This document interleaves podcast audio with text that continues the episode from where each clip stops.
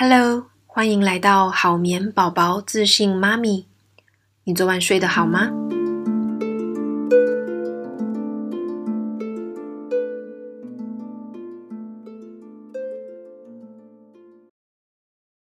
好，我我这边我想要 A on 一个概念哦，因为刚刚嘉硕哥有提到，就是当你觉得自己的情况已经呃。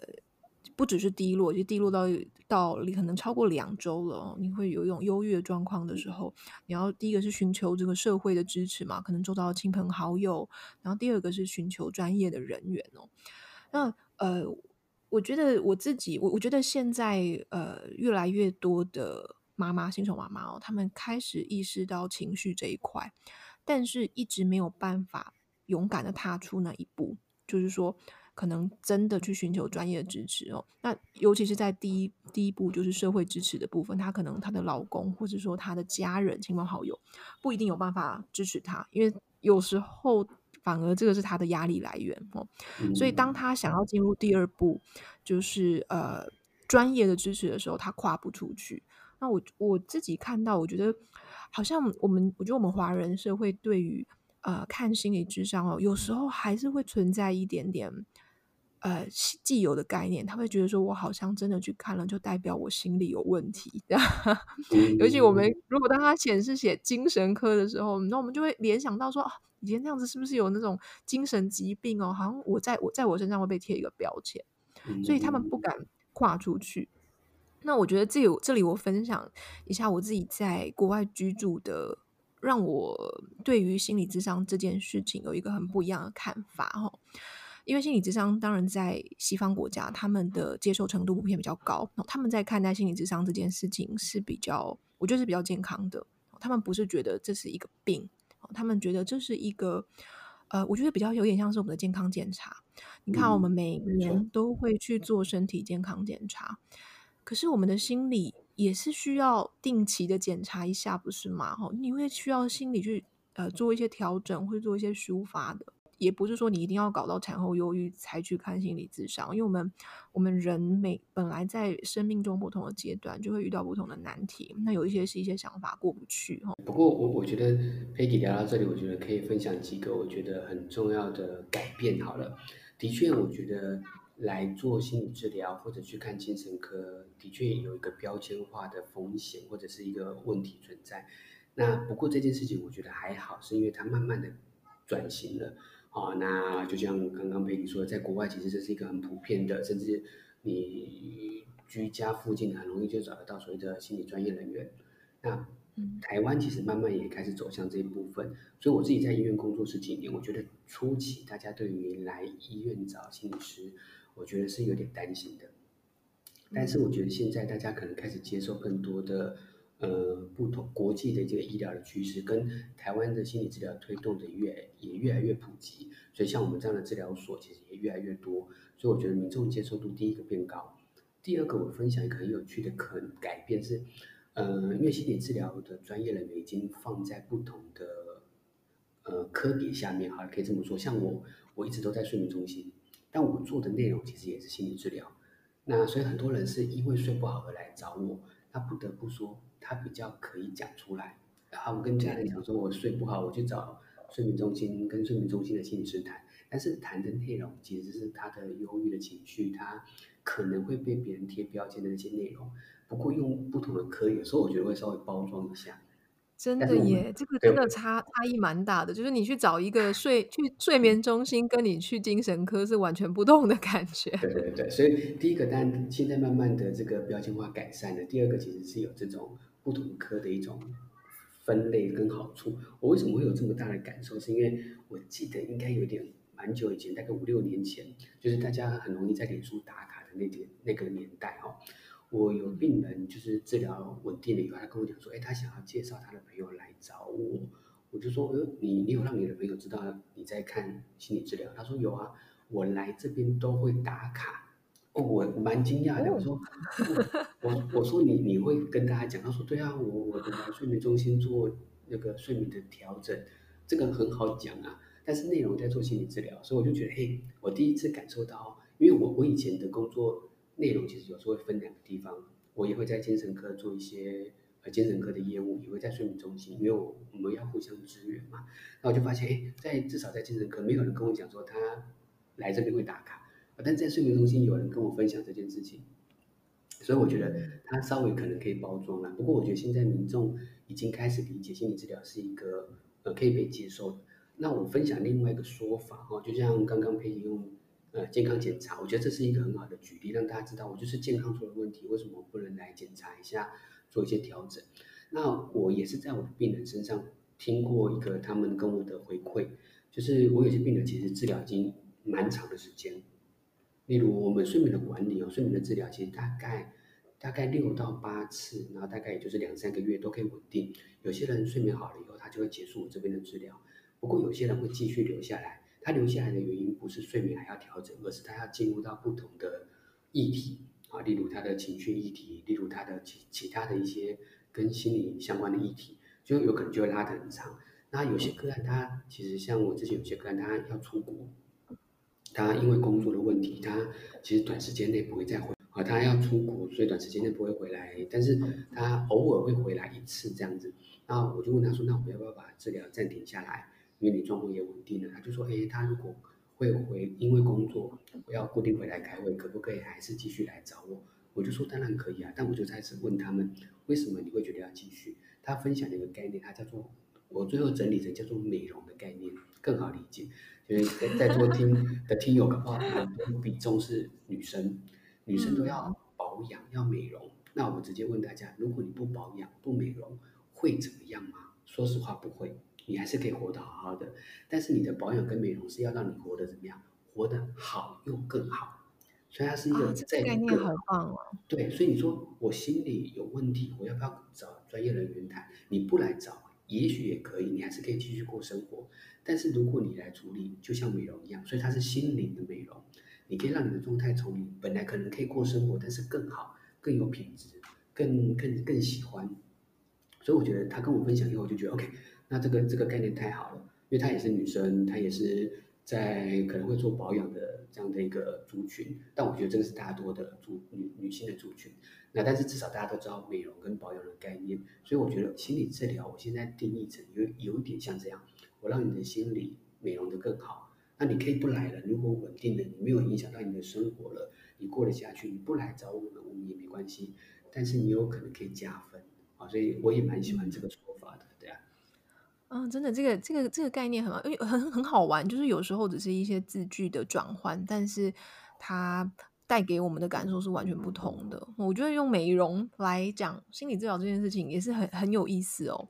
对，那、我们今天聊了好多，我觉得那个后面。呃，这个整个情绪啊，心理咨商议题还还可以 再聊很多。那么就我们呃，还是最后回过头来，有想再请问一下家硕，对，呃，在你身为一个睡眠专家哦，你觉得你在面对婴幼儿睡眠的时候，呃，你给新手爸妈的建议会是什么？你觉得呢？做什么事情好可以让育儿轻松一点？就在睡眠这件事情上。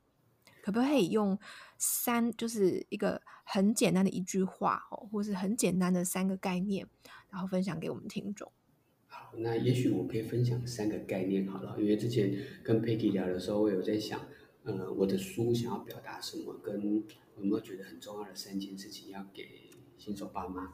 那我觉得书里面有一个部分，书其实很有架构啊。之前我在写这本书的分享的时候，有提到这本书，我们把章节分得很细，外每个章节里面其实都很很很很美美好的一个架构格式哈。那我自己是很很爱规则的人那，所以这本书我们就是把它很有规则。后来发现为什么这本书特别有规则，是因为这个主题太多了，你我要有很很规则的一个架构，我才可以把我想要的东西都放进去。好，那里面其实每一个章节都有一部分是给爸爸妈妈的话。那所以我觉得第一个重点是两个人或者是一个家庭里面的。几位照顾者一定要互相的支援。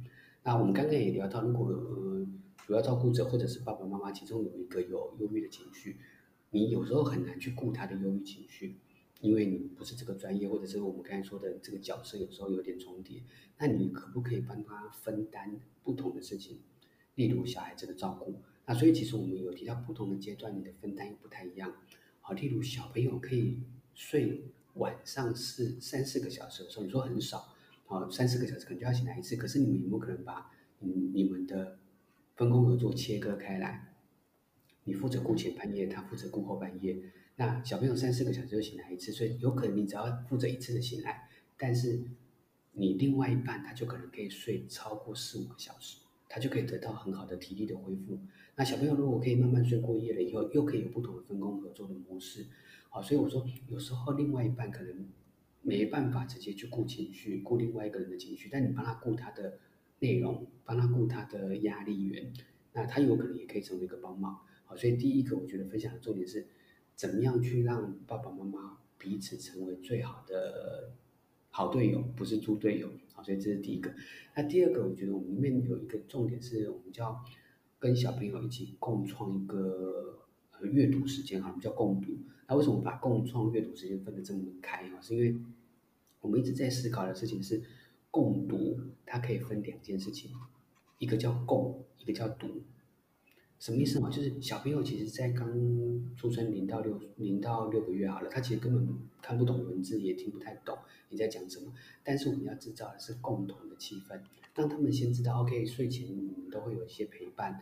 那你们会讲一些东西给他听，讲故事，虽然是翻一翻一些他可能看不懂的东西，但是那个共那个气氛先先营造出来。那接下来后面可能到了一岁两岁不同的阶段，你可以把读的内容再放进来。那借由这些读的过程中，你可以制造他入睡的气氛，甚至你们可以开始读一些跟睡眠有关的书，暗示他睡眠的功能，睡眠里面有什么样的美妙的事情。好了，我常都说想想要让小朋友对睡眠感觉到好奇，他就可能愿意进入那个睡眠。好，所以我分享第二个重点是，我们一直在聊共读，我觉得共读它有一些特色，那包含共同跟读。好，那第三个概念，我觉得有点想要分享，就是我们说的，它会分不同的阶段。那你不同的阶段，你可以带着不同的角色跟情绪去读它。那像我分享一个我自己很喜欢，我在写这本书的最开始，哈，就是小朋友在零到三个月的时候，因为我我对于大人的睡眠我很清楚，大人会有所谓的褪黑激素，那褪黑激素就左右了他睡眠的时间。那我自己也很惊讶啊，原来小朋友的睡眠在零到六周的时候，褪黑激素根本没有，嗯，才开始要形成的。你在大脑的架构来讲，啊，因为这个是脑要开始分化，开始分工合作。那所以换句话说，零到六周，小朋友乱睡，就像他还在你的肚子里面一样，想睡就睡，想起来就起来，他根本搞不清楚日跟夜。那所以他就有他对应的方式。所以接下来六周到可能三个月。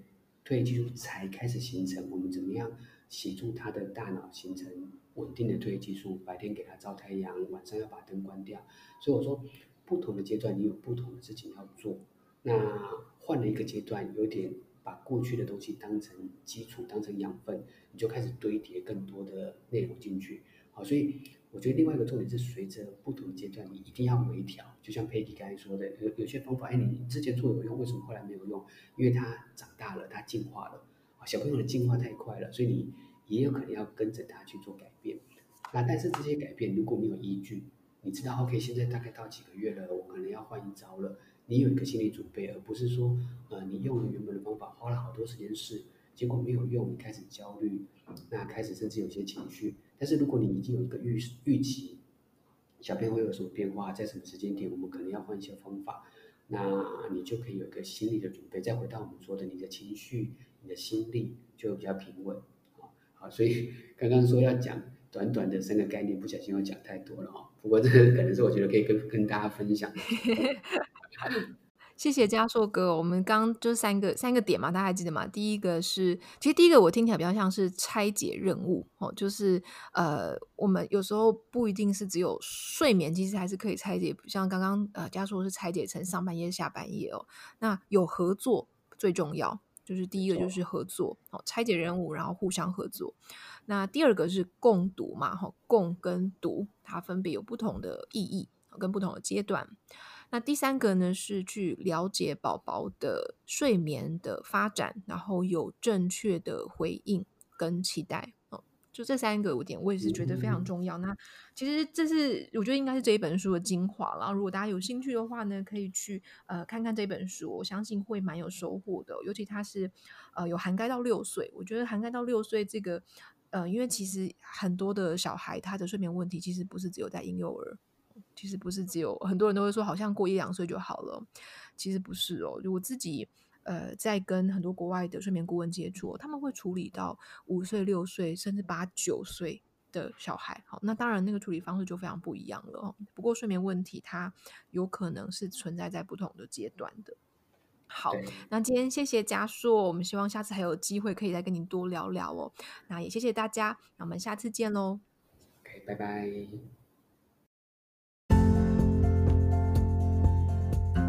好眠师 Peggy 是美国家庭睡眠学会第一个认证的台湾婴幼儿睡眠顾问。我的专长是改善婴幼儿睡眠问题，帮助你的家庭建立稳定且健康的睡眠习惯。我会在这个节目跟你分享让孩子好睡的方法，也会跟你聊聊女性成长、创业的经验谈。欢迎订阅节目或是帮节目评分，让我们有更多的资源来制作对你有帮助的内容。